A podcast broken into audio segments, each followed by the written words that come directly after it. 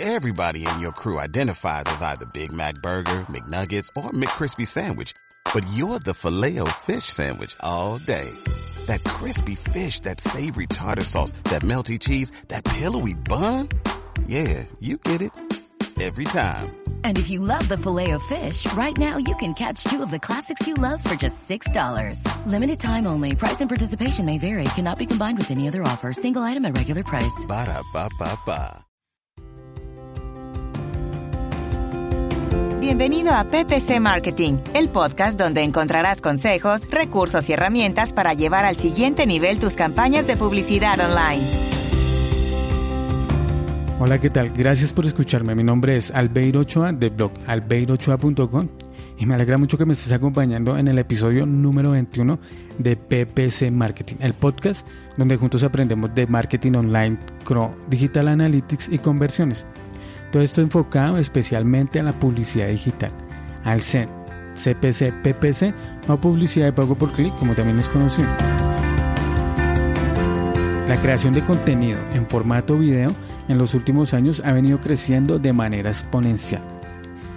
Todos los días se suben y se consumen horas y horas de video en diferentes plataformas, llámese Instagram, Facebook, Periscope, Twitter y claramente YouTube, la cual es la plataforma más popular. Estoy seguro que muchos de ustedes, al igual que yo, cuando quieren entretenerse, aprender o informarse sobre un tema en concreto, ingresan directamente a esta plataforma, con el ánimo de encontrar contenido de calidad y ameno. Es ahí donde la oportunidad está servida para generar contenido que enganche con tu cliente objetivo y marcar la diferencia con el resto de competidores.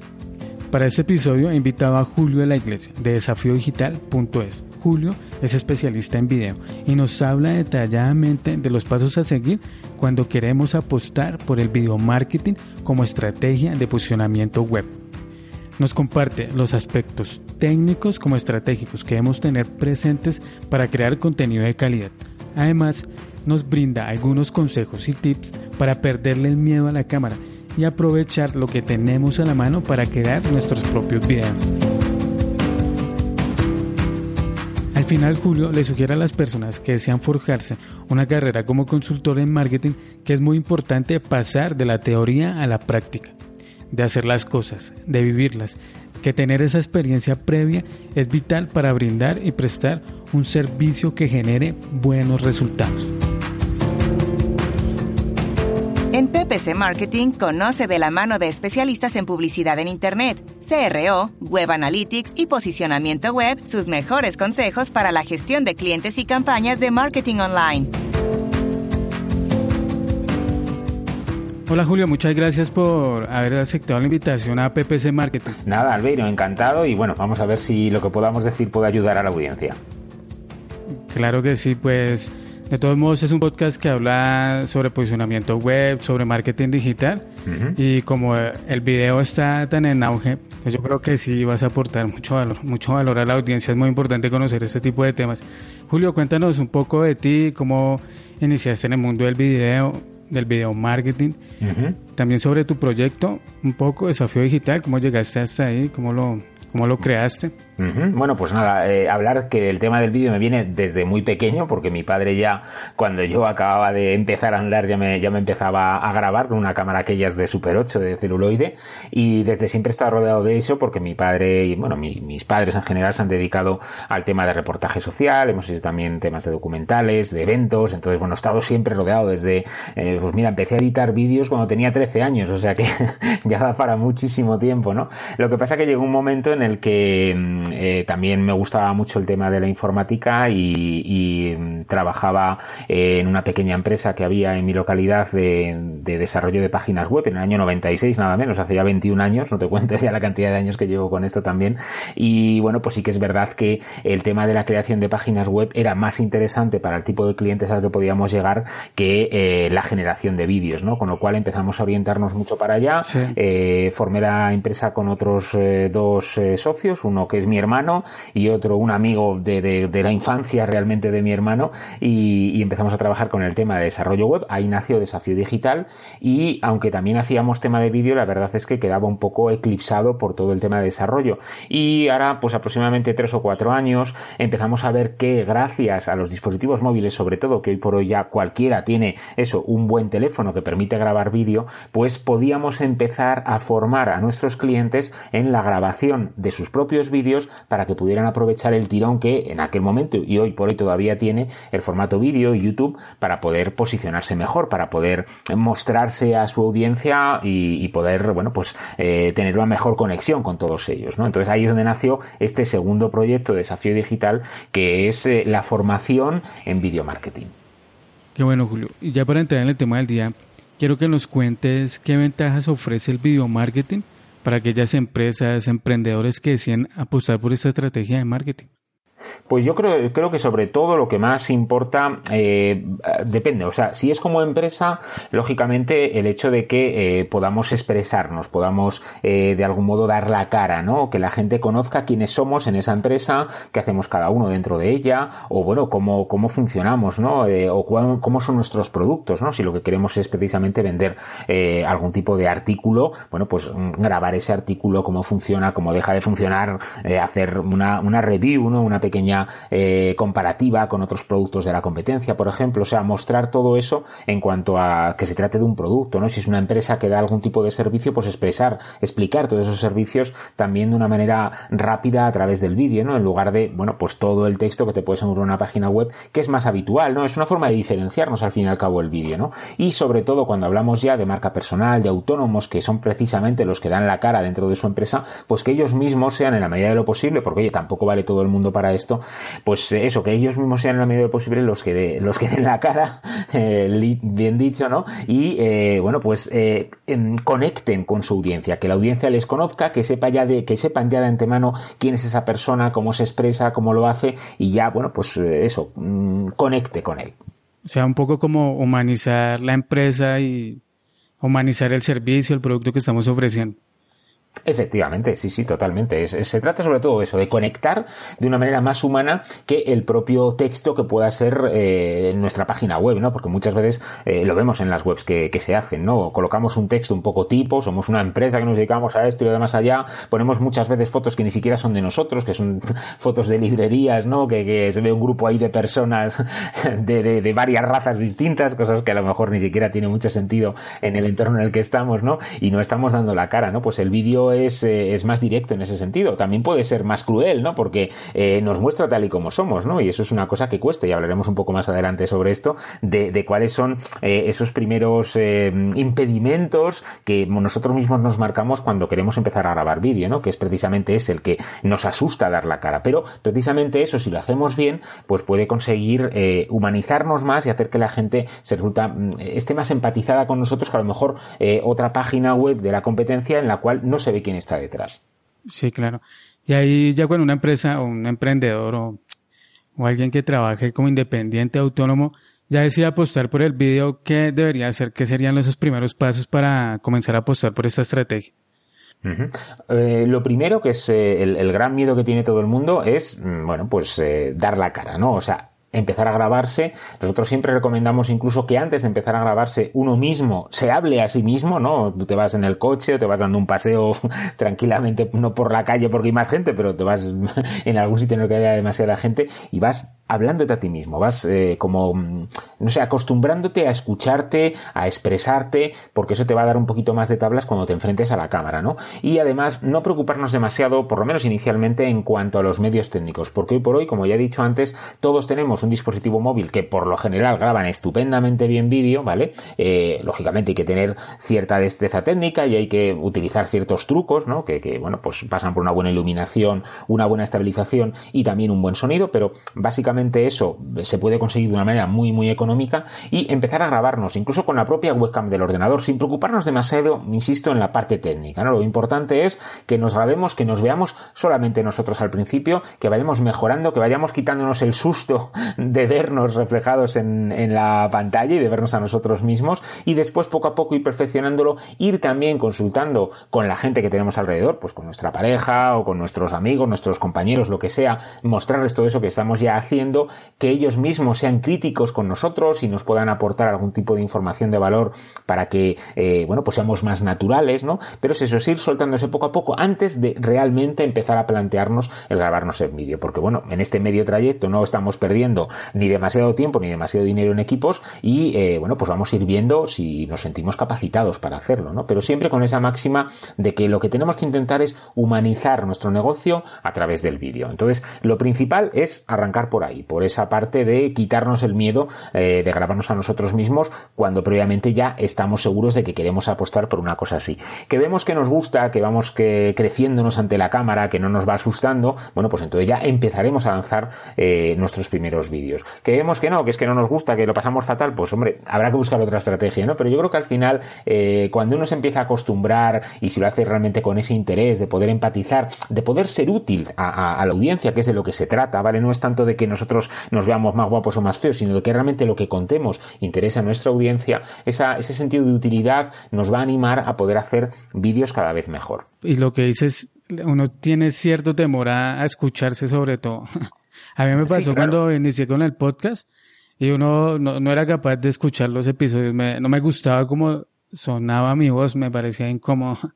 Me parecía muy incómodo, pero a medida que, que uno va aprendiendo, va haciendo nuevos episodios, uno como que le va cogiendo gusto a la voz y se va autoconociendo.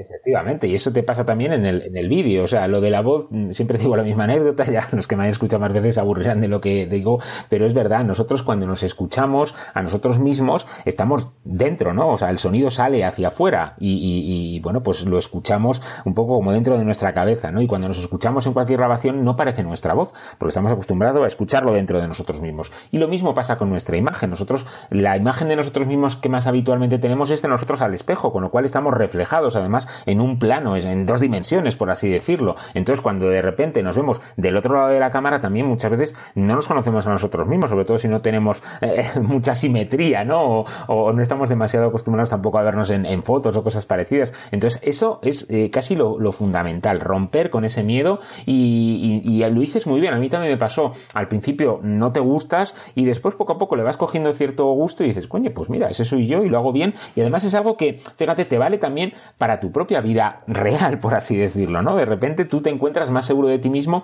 y sales y fuera con, mayor seguridad al final. Sí, es como autoconocerse también. Efectivamente. Muy, muy práctico. Y ya cuando hemos perdido ese miedo de hablar en público o de hablar en video o de escuchar nuestra voz y de vernos, ¿qué sería lo siguiente? Claro, lo siguiente ya viene por una estrategia realmente de qué es lo que queremos mostrar, ¿no? Como decía al principio, si se trata de mostrar nuestros productos, eh, bueno, pues poco a poco tendremos que hacer mejores vídeos de todo ello. O, por ejemplo, eh, si tenemos un único producto, imagínate, bueno, pues ver cómo ese producto en distintos vídeos encaja en distintos mercados o distintas eh, ubicaciones, ¿no? Y que se vea, pues cómo funciona, que se vea cómo la gente que lo tiene lo valora, poder grabar testimonios sobre ese producto. Si tenemos una gama de productos, pues intentar seguir más o menos un mismo formato en cómo se presenta cada uno de ellos, ¿no? Pero si nos vamos sobre todo a nuestra propia marca personal, a, explicar nuestros servicios a la gente, pues eh, es un poco lo mismo que podemos hacer en un blog. Al fin y al cabo se trata de generar eh, contenidos que sean útiles para nuestros clientes, eh, que además tampoco tenemos por qué hacer un vídeo larguísimo, igual que no hacemos un texto larguísimo, un, post, un artículo larguísimo, podemos ir fragmentándolo para que sea más fácil de asimilar y que además también eso nos permita tener un mayor volumen de vídeos en este caso, ¿no? Sobre las cosas que queramos hablar.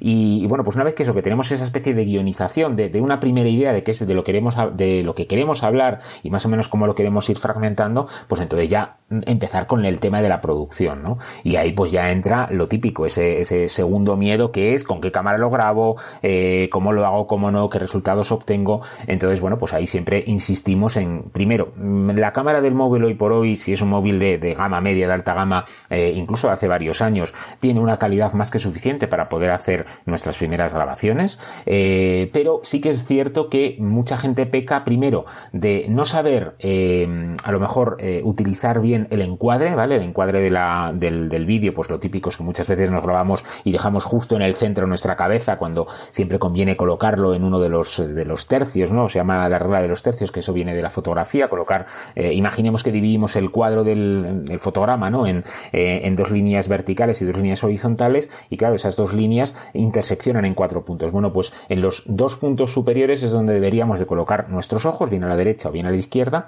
y eh, nuestra boca debería estar en la segunda línea eh, horizontal en este caso, ¿no? Más o menos ese sería un buen encuadre.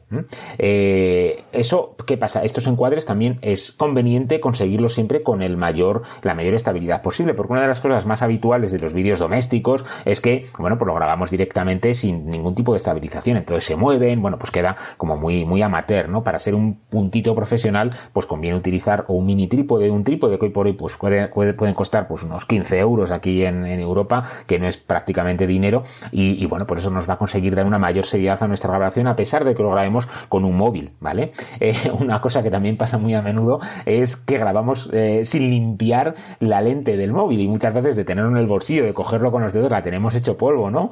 Eh, entonces, bueno, pues siempre conviene que antes de nada le pasemos un pequeño paño de estos de gafas para que quede eh, lo más limpio posible, ¿no? Y después, eh, la otra parte que es importante tener en cuenta es la de la voz. si nosotros estamos grabándonos directamente a cámara y estamos contando algo, no nos sirve con el micrófono que trae directamente el, el dispositivo móvil en este caso, porque bueno, la calidad que tiene, sobre todo en cuanto hay cierta distancia, pues es muy mala. Entonces sí que conviene comprar eh, un pequeño micrófono de estos de, corbata, eh, que también rondan los 15 euros, 20 euros como mucho, ¿vale? Y eh, que tenga un cable suficientemente largo como para que podamos conectarlo directamente al dispositivo móvil y nuestra voz se recoja mucho, mucho mejor, porque bueno, es un poco lo que te puede pasar a ti con el podcast, no es lo mismo grabar con un micrófono USB que grabar ahí pues simplemente con el micrófono que viene con el, con el portátil, por ejemplo, y eso la verdad es que es, es importante, ¿no? El sonido. Y la tercera pata que también hablamos es la de la iluminación.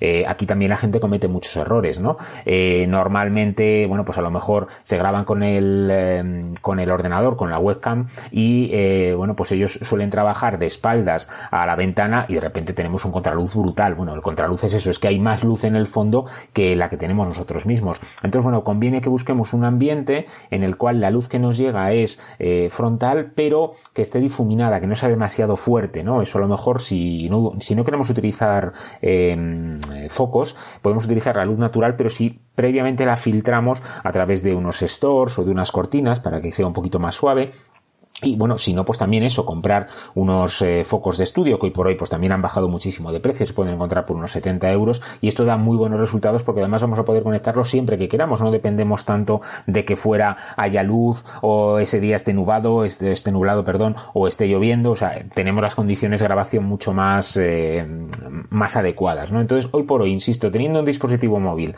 teniendo un micrófono que puede costar 15-20 euros, un eh, trípode, otros 15-20 euros y unos focos que pueden costar 70 aproximadamente 80 por unos 100 120 euros ya tenemos un equipo para poder grabarnos bien vale entonces bueno pues una vez que ya empezamos a grabarnos también la ventaja que tenemos es que hoy por hoy los programas de edición de vídeo que pueden venir con nuestros eh, ordenadores o incluso los de los propios dispositivos móviles o tablet nos van a permitir cortar ese vídeo cortar esos primeros segundos en los que nos estamos poniendo delante de la cámara cortar las confusiones que podamos tener no porque muchas veces que empezamos a hablar y nos confundimos se nos va el salto al cielo necesitamos repetir, bueno, pues eso se puede cortar también y una vez que vamos cortando todo esto, vamos editando nuestro vídeo, ya lo vamos dejando pulido y ya lo lanzamos al mundo a través de YouTube u otra plataforma.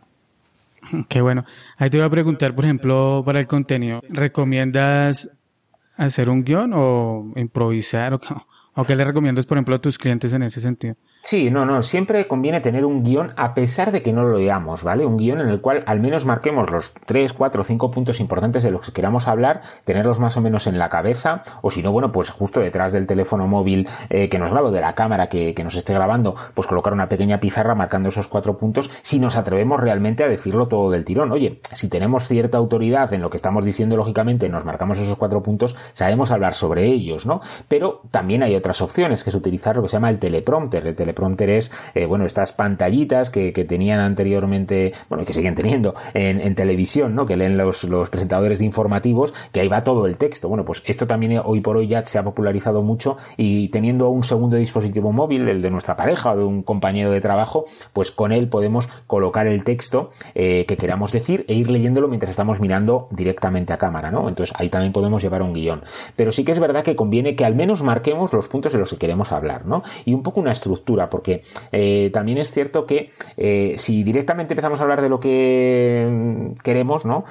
muchas veces nos perdemos una primera parte en la cual tendríamos que hacer una presentación un poco de quiénes somos, por si alguien ha aterrizado en ese vídeo y no nos conoce para nada, una cosa de nada, de 5, 10 segundos, 15 como mucho, en el cual digamos quiénes somos, qué problema vamos, a resolver, resumir un poco eh, efectivamente eso de lo que vamos a ver en el vídeo y también al final del vídeo hacer un pequeño resumen de lo que se ha hablado y eh, bueno pues ya hacer eh, nuestro call to action que sería pues mandar a la gente a nuestra página para que vaya a comprar el producto o pedirles que se suscriban a nuestro canal de YouTube o que se bajen algún lead magnet que tenemos preparado en nuestra web todo ese tipo de cosas porque al fin y al cabo lo que queremos es tener algún retorno no no solamente dejar el vídeo ahí sino que nos sirva de algo entonces sí que es cierto que, que un pequeño guion es más que necesario y al principio a lo mejor pues sí que nos puede interesar memorizar, ¿no? Algunos clientes míos lo que hacen es que se graban por pequeños bloques, ¿no? Más o menos memorizan un poco los distintos párrafos que tienen y lo que hacen es un pequeño corte entre uno y otro en lo que en, la propia edición final no se graban todo del tirón, ¿de acuerdo?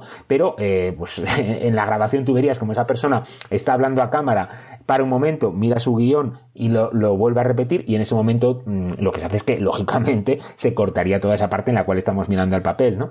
Eh, hoy por hoy además eh, este tipo de cortes están muy aceptados, de hecho hasta dan dinamismo en nuestro vídeo, así que no hay que tener miedo por eso, por pararnos un momento, leer lo que viene después y soltárselo a la cámara. Y ya cuando tenemos los videos, ya hemos perdido el miedo, tenemos la parte técnica y todo esto resuelto, el guion, esa parte, ya tenemos videos en el canal pero ahí cómo hacemos para, para como hacernos hueco en ese nicho de pronto que estamos ingresando para ganar audiencia, cómo hacemos para obtener audiencia dentro de tanto ruido. Claro, ese es el mayor problema realmente y es donde hay que tener muchísima paciencia y persistencia, ¿no? Es, es habitual que al principio arranquemos haciendo vídeos con cierta ilusión y podamos grabarnos y mejorar toda la parte técnica, porque al fin y al cabo, aunque a priori nos pueda llamar mucho la atención y, y, resultarnos difícil, sí que es cierto que al final engancha, ¿no? Por los clientes que he tenido al final les engancha un poco la parte técnica, la edición, ir mejorando, pero sí que es verdad que puede llegar un punto en el que colocan ese vídeo y empiezan a moverlo un poco entre sus redes, lógicamente ya tienes unas redes sociales eh, con cierto número de gente o si tienes em, tu propia lista de correo y puedes anunciarlo por allí, pues vas a tener un mejor retorno, pero sí que es cierto que al principio puede ser muy lento. Entonces ahí sí que es cierto, sí que es importante la persistencia, ¿no? Si ya nos hemos marcado como tendría que haber sido un pequeño calendario editorial de qué son las cosas de las que queremos hablar, más o menos la regularidad, que eso es muy importante también en YouTube, ¿no? Que más o menos, si decimos que todas las semanas vamos a hacer dos vídeos, pues que sean dos vídeos siempre, ¿no? O uno, o uno cada 15 días, pero al menos que haya una persistencia en cuanto a ese tipo de vídeos, eh, una vez que tenemos esa regularidad también tenemos que eh, fijarnos en la parte SEO, ¿no? Que es, donde, donde engancha más con, el objetivo de este podcast, ¿no? Y en la parte SEO, pues hay que eh, ser semántico en cuanto a cómo titular nuestros vídeos para que sea un poco la que la gente esté buscando. Oye, pues cómo hacer tal cosa. Bueno, pues que el título del vídeo se llame más o menos así, ¿no? Fijarnos en cómo lo hace nuestra competencia, ¿no? Y, y además hay que fijarse en cómo lo hace nuestra competencia no solamente para el tema SEO, sino también para ver eh, cómo diferenciarnos en nuestros vídeos. O sea, si nuestra competencia ya está haciendo vídeos, hay que ver de qué están hablando, porque eso ya nos viene bien para saber un poco de qué también vamos a hablar nosotros o no vamos a hablar nosotros por diferenciarnos,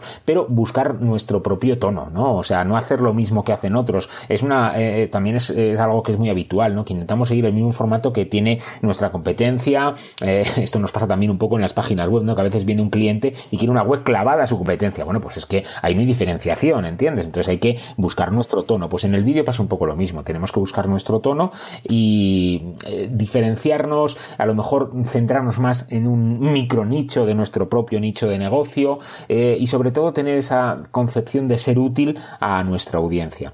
Entonces, viendo cómo lo hace nuestra competencia, también hay algunas herramientas en, en los navegadores, en Chrome por ejemplo, que nos permiten ver cuáles son las etiquetas que están utilizando esos vídeos y viendo esas etiquetas podemos replicar muchas de ellas para tener las mismas que tienen esos vídeos de la competencia. ¿Por qué? Porque eh, lo que va a hacer YouTube cuando presenta un vídeo, por ejemplo, de nuestra competencia, es ver después para colocar en las listas eh, de, la derecha, ¿no? La que te parecen las sugerencias de otros vídeos, es ver que otros vídeos tienen etiquetas parecidas y es posible que por ahí enganchemos con la nuestra, ¿entiendes? Eh, hablando de esto de las etiquetas, también es interesante que tengamos una etiqueta única nuestra, que puede ser simplemente nuestro nombre comercial, ¿no? Pues Albeiro Ochoa o Desafío Digital. ¿Por qué? Porque también eh, si alguien entra en nuestros vídeos, es posible que YouTube sugiera otros vídeos con esa misma etiqueta, con lo cual, pues hacemos que la gente nos siga, ¿no? Eh, entonces, bueno, pues eh, ya te digo, es importante lo de la, el título para que enganche, es importante las etiquetas y es muy importante, sobre todo en YouTube, las miniaturas. Las miniaturas son estas pequeñas imágenes que salen en los listados y eh, esas miniaturas hay que trabajarlas un poco, hay que trabajarlas pues eh, o bien eh, haciendo que sea nuestra cara la que presente, esté gesticulando en cierto modo con, con, con el contenido del vídeo, ¿no? con las letras que hemos colocado, colocar alguna imagen referente de, lo que estamos hablando. Imagínate que queremos hacer una review de un iPhone, pues lógicamente tendremos que colocar una imagen de un iPhone, pero que se vea que somos nosotros, no solamente la típica foto de iPhone que le pone todo el mundo, sino que, que haya alguna diferenciación, que las tipografías estén alineadas con nuestra imagen corporativa, que más o menos todas las miniaturas guarden cierta relación, al menos las miniaturas de lo que sería mm, la lista de reproducción en la que estemos trabajando. Si tenemos varios eh, mm, eh, formatos diferentes de vídeo, cada uno de ellos puede tener un formato de miniatura diferente, pero sí que es verdad que como todo nos entra por los ojos y más en YouTube, sí que conviene que las miniaturas estén más o menos eh, bien trabajadas, que estén unificadas y que resulten relevantes a la gente y no mentir, ¿no? Hoy por hoy se muchas veces que a lo mejor, eh, no sé, los 10, eh, eh que sé, desastres mayores en, aviación y ves un avión enorme ahí con un montaje, o sea, un fotomontaje de un avión que tiene tres pisos en vez de uno, para llamar la atención y eso realmente no existe dentro del vídeo, ¿no? Bueno, bueno, eh, ese tipo de cosas llaman la atención, pero también no está mal, no está bien que mintamos a la gente pensando que van a pinchar ahí van a ver una cosa extrañísima, ¿no? O poner imágenes, no sé, también se llevaba mucho, ¿no? Y esto es una cosa que empieza a penalizar YouTube, ¿no? De imágenes de gente en bikini o, ya, cosas así, ¿no? Que llamen más la atención, ¿no? Y que piquichemos allí para ver a, esa chica que está ahí en esas fotos y luego no, no veamos esa chica por ningún lado, ¿no?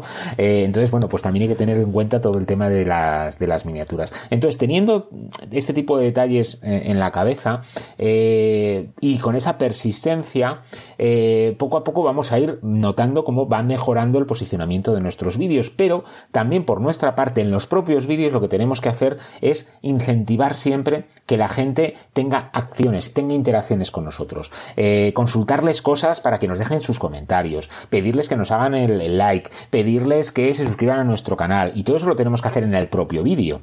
Entonces, bueno, pues una serie de cosas que más o menos pueden ser interesantes. Y eh, otra cosa que también es importante es parcelar nuestros eh, contenidos, ¿no? En lugar de hacer un vídeo súper largo explicando tal o cual cosa, hacer una pequeña serie, ¿no? En cinco vídeos, en diez vídeos y crearlo todo dentro de lo que son las listas de reproducciones. Que una lista de reproducción específica, pues para hablar de SEO, otra para hablar de AdSense, otra para hablar y ahí hacer uh, una serie de capítulos porque la gente ve uno y después ve otro y después ve otro y eso a, YouTube le gusta, le gusta que eh, alguien tenga mayor nivel de retención, ¿no? Y bueno, por otro lado también en el propio vídeo, se me despistó comentarlo antes, eh, tenemos que ser dinámicos, no, no podemos empezar ya súper aburridos y hacer que el vídeo pues resulte demasiado monótono y que la gente rápido se vaya a otro lado, ¿no? Tenemos que dar un poco de caña, tenemos que eh, empatizar con el, con nuestro espectador, ¿no? Preguntarle, aunque sepamos que no nos va a responder, ¿no? Pero hacerle como preguntas, bueno, ¿te habéis extendido hasta aquí? ¿Qué os parece esto? O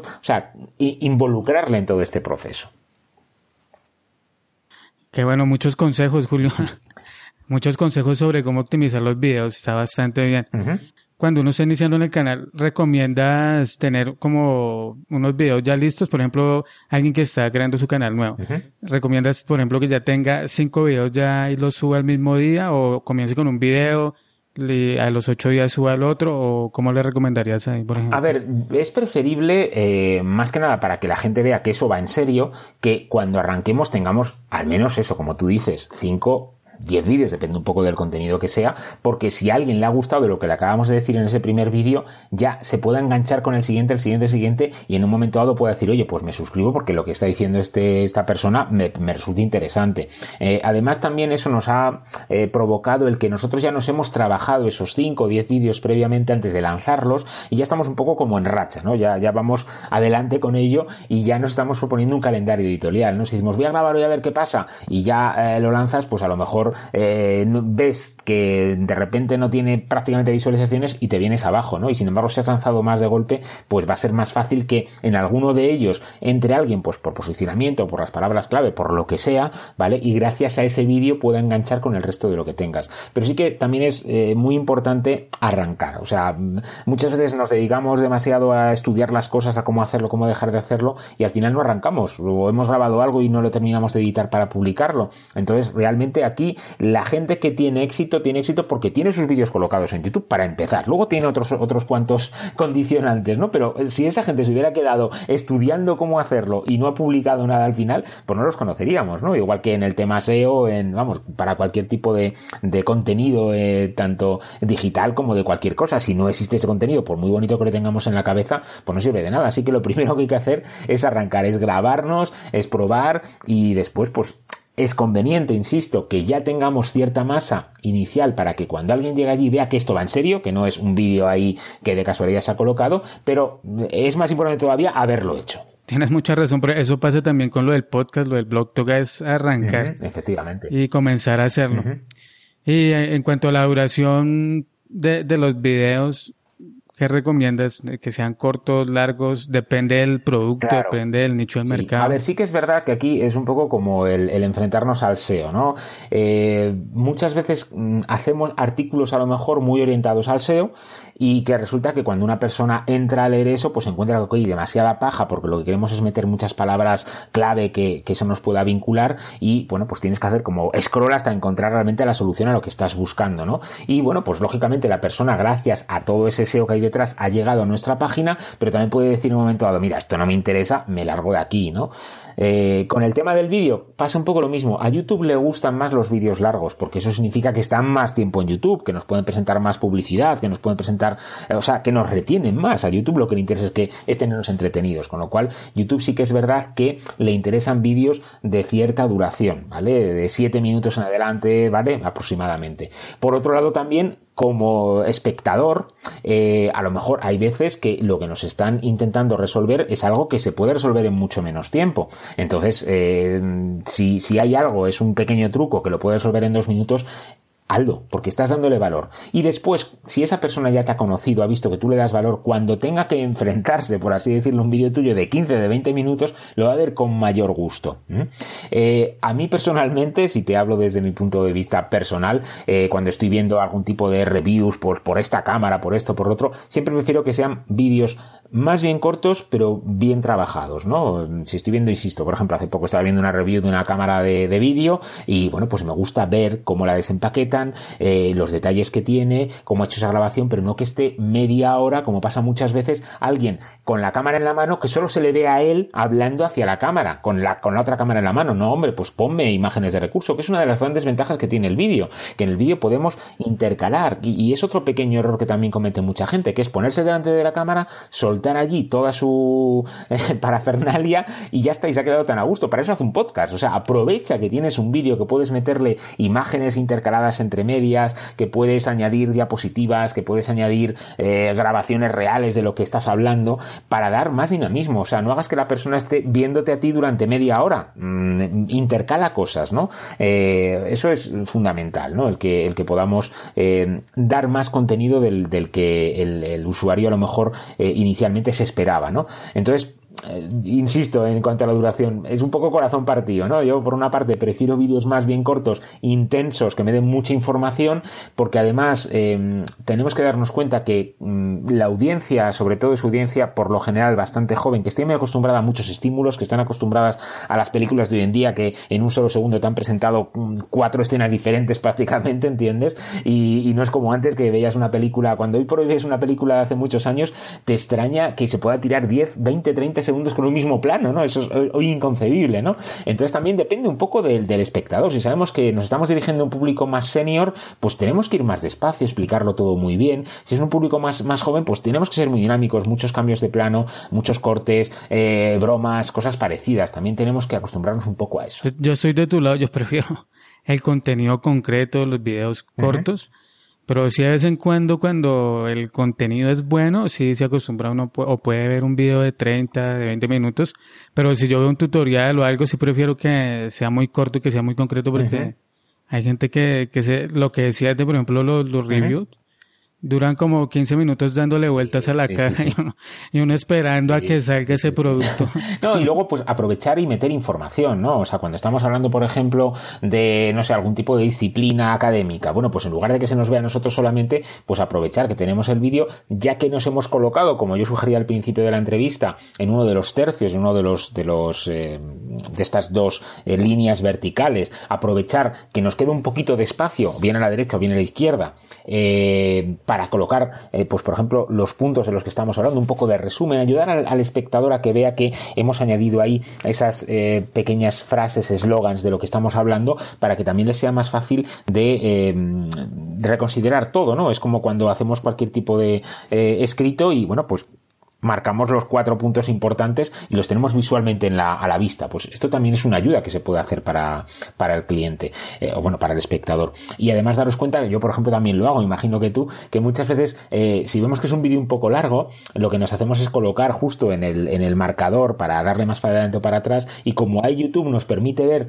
la miniatura de lo que va a pasar más adelante, pues muchas veces ya nos vamos al, al, momento en el que vemos que, ah, mira, pues me interesa, yo que sé, de esta cámara, el objetivo, pues, ah, mira, en el minuto 17 pinchas y lo veo directamente en lugar de estar viendo que el, que el hombre está ahí con su cabeza hablando, hablando, hablando y no me está mostrando información, ¿no?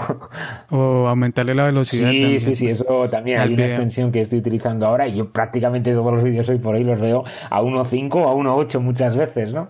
Sí, que eso es algo que también que se hace en los podcasts, aumentarle la velocidad. Sí, que luego además cuando ves a la persona dices, jolín, este hombre que qué lento habla, ¿no? sí, ya cuando uno lo coloca normal ya no es ya no se acostumbra, es muy difícil. Que bueno, Julio, esta información me viene como anillo al dedo porque estoy planeando comenzar también con el formato de video. Entonces todo lo que has comentado está muy bien, muy buenos consejos. Bueno, pues me alegro. Muchas gracias. Nada, nada, para eso estamos. Y ahora, Julio, ya que nos hablaste de video, cómo conseguir hacer un buen video o cómo comenzar con esta estrategia, quisiera que nos regalaras un consejo, pero en este caso no de video, sino más bien a las personas que, que les interesa meterse en el video marketing, pero como consultores, como agencia, ¿qué les recomiendas? Uf, eh, hombre, yo creo que ahí lo que tienen que entender es bien el formato y para ello, lógicamente, tienen que haberlo practicado. Yo mismo, aunque he llevado muchísimos años, como te decía al principio, grabando eventos, hasta que no me he enfrentado a la cámara cuando hice un videocurso para la plataforma de boluda.com, no me he visto a mí mismo, no he roto ese miedo de decir, ostras, eh, ese soy yo, ¿no? De hecho, eh, si veo de todo ese curso que hice para Joan Boluda el, primer capítulo y veo, eh, ya a partir del cuarto o quinto, veo una soltura brutal, ¿no? Entonces, si realmente te quieres dedicar al video marketing, tienes tú mismo que pasar por lo que va a pasar tu, tu posible cliente, ¿no? Pasar por esas dificultades, empatizar un poco con él y, verte en, sus, en su problemática. Eh, sobre todo, insisto, yo creo que es la práctica, ¿no? La práctica también de ver, oye, pues yo, por ejemplo, en ese curso del que hablamos, intenté grabar todo con el dispositivo móvil y muchas veces, por mi conocimiento, cuando he trabajado con las cámaras profesionales de las que disponemos, pues me encontraba muy limitado. No podía hacer zoom, el ruido que tienen estos móviles, el ruido me refiero a, a la calidad de imagen, eh, comparado con una cámara profesional, pues no es el mismo, ¿no? Entonces muchas veces decía, madre mía, esto no me convence. Pero es que es lo que tiene la gente. Entonces tenemos que utilizar las mismas herramientas que tiene la gente habitual para conocerlo bien, para, para saber quién es un poco ese enemigo que, que tienen delante y ver cuáles son las dificultades por las que pasan, ¿no? El haber utilizado el teleprompter, el haber guionizado las cosas o no, todo ese tipo de detalles hay que, hay que pasar por ellos previamente. Y ahora, Julio, compártenos o háblanos de los servicios que ofrece, dónde, qué tipo de, formación, si es que la ofreces y... Sí, pues nada, como te decía, eh, nosotros eh, nos dedicamos a la formación para creación de, vídeo. Eh, lo que pasa es que nuestro formato es un poco diferente al que a lo mejor te puedes encontrar en otros casos, que es hacer directamente un curso, pagas por un curso, ves el curso y con eso aprendes, ¿no?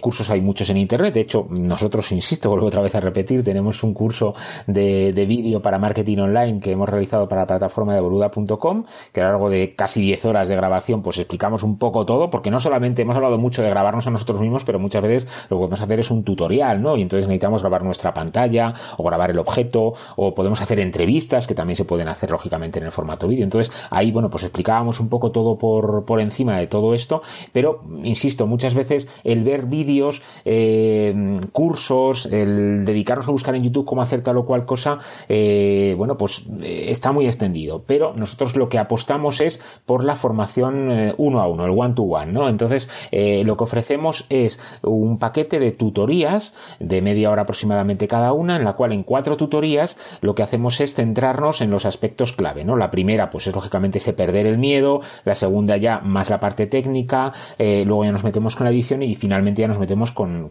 la publicación. Con lo cual, en ese, en ese itering, en ese recorrido que va haciendo nuestro cliente a lo largo de las semanas, pues vamos acompañándole, vamos eh, empujándole ya directamente a hacer las cosas sin de que haya tenido que verse un montón de tutoriales. ¿no? Entonces creemos que es una forma más rápida de implicarse con todo y de que además los problemas que va teniendo semana tras semana, a la semana siguiente nosotros los vamos viendo, a la semana o al tiempo que más o menos se pueda ir estipulando, ¿vale? Eh, nosotros vayamos viendo y vamos recomendándole sin necesidad de que esa persona tenga que, uy, pues este me ha quedado mal el sonido, pues ahora buscar tutoriales sobre esto, no, es, es una forma más guiada de poder hacerlo, ¿no? Eh, entonces lo que ofrecemos básicamente es, esas tutorías eh, directas, guiadas, para que se arranque cuanto antes, eh, cuanto antes para todo esto. Y luego, pues también damos formación específica para empresas que realmente quieren utilizar el vídeo. Entonces, bueno, pues nos acercamos a la sede que sea, o lo hacemos hoy por hoy, que también es una ventaja por, por FaceTime o por Skype, y eh, bueno, pues les enseñamos un poco las cosas principales. Les ayudamos en la compra del material, qué tipo de cámaras, de, de mm, eh, iluminación, de microfonía, todo ese tipo de cosas. Y bueno, pues eso es básicamente lo que hacemos. Por otro lado, en nuestra página, en desafiodigital.es, en la cual hablamos precisamente de este servicio, también tenemos otro que es gratuito y que se llama eh, ¿Qué le pasa a mi vídeo? que es una microtutoría que llamamos nosotros gratuita. Entonces, la gente lo que hace es que nos pasa uh, uno de sus vídeos y nosotros en más o menos cinco minutos analizamos qué es lo que vemos en ese vídeo, le damos una serie de recomendaciones y bueno, pues con eso pues puede seguir un poco en su, en su proceso ¿no? de grabación de vídeo. Así que les animo a todos a que entren allí y que nos manden los vídeos que están haciendo y bueno, pues desde ahí le podemos recomendar eh, qué pueden hacer para mejorar sus vídeos. Ok, si en las notas del episodio vamos a dejar los enlaces al curso, al curso de Boluda, que aunque es un curso de pago, pero es, muy económico, ¿no? la mensualidad. Y a la página de Julio, donde pueden encontrar para enviar su URL y que Julio les analice esos videos, a ver qué hay que mejorarles. Además también hay, otro detalle que no me acordé de decir que también tenemos una cosa que se llama la checklist gratuita, la checklist para vídeo, que es un PDF en el cual hemos marcado eh, los puntos importantes que se tienen que recordar hacer, ¿no? Pues un poco lo que te decía, acuérdate de preparar el guion, de separarlo un poco por las partes que quieras hablar, en cuanto a la cámara, acuérdate de limpiar el objetivo, o sea, una serie de cosas que cada vez que grabemos tenemos que repasar una por una para que no se nos olvide nada, para que no nos quedemos sin batería a mitad de camino o nos quedemos sin espacio en el móvil o bueno, ese tipo de detalles. Así que eso es un, contenido completamente gratuito que la gente se puede descargar y que ya le va a dar una muy buena base de cuáles son los pasos que tiene que seguir para grabarse lo mejor posible. Muy bueno, Julio. Entonces también vamos a colocar el enlace a Sachelix. Y Julio, ya para finalizar, comparte tus redes sociales, dónde podemos buscar a Julio, dónde lo encontramos. Pues en principio en, LinkedIn tenemos nuestro canal de, vídeo, de vídeo formación de desafío digital. Eh, también en Twitter mi, mi, alias es J de la Iglesia, ¿vale? Eh, y, bueno, en nuestra propia página web, que desde allí también se pueden suscribir a nuestra newsletter y también le vamos informando de las cosas que tenemos. Aparte, lógicamente, del canal de YouTube, del canal de vídeo formación, en el cual pueden ver eh, algunos de estos vídeos que nos han enviado apoyado eh, algunas de las personas que, han querido que le hagamos estas microtutorías eh, y que nos han permitido eh, subirlo, que también pues pueden dar muchas pistas a la gente que quiere aprender cómo mejorar en sus vídeos. Así que también en YouTube, lógicamente, lo tenemos en Julio de la Iglesia, Videoformación. Pues Julio, muchas gracias por haber aceptado la invitación, por haber venido a hablar de video marketing, un tema muy interesante que está en auge en Latinoamérica, en España, y que las empresas aún pueden comenzar a apostar por él, ¿no? Porque si bien es cierto, hay mucha gente haciendo video, aún hay formas de entrar en ese nicho, en ese formato de, marketing. Muchas gracias, Julio, por haber aceptado la invitación y gracias por todo, por los consejos. Nada, gracias a ti, Albeiro. Hasta pronto. Ok, de esta manera nos acercamos al final del episodio número 21.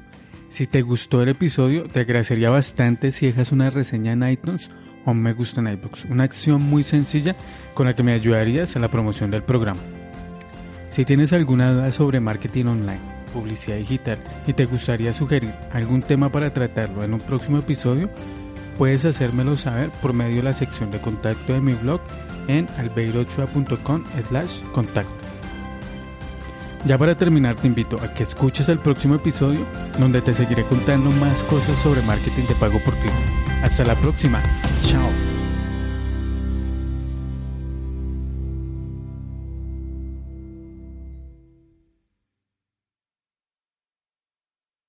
When you drive a vehicle so reliable it's backed by a 10-year, 100,000-mile limited warranty, you stop thinking about what you can't do and start doing what you never thought possible. Visit your local Kia dealer today to see what you're capable of in a vehicle that inspires confidence around every corner. Kia, movement that inspires. Call 800-3334-KIA for details. Always drive safely. Limited inventory available. Warranties include 10-year 100,000 mile powertrain and 5-year 60,000 mile basic. Warranties are limited. See retailer for details.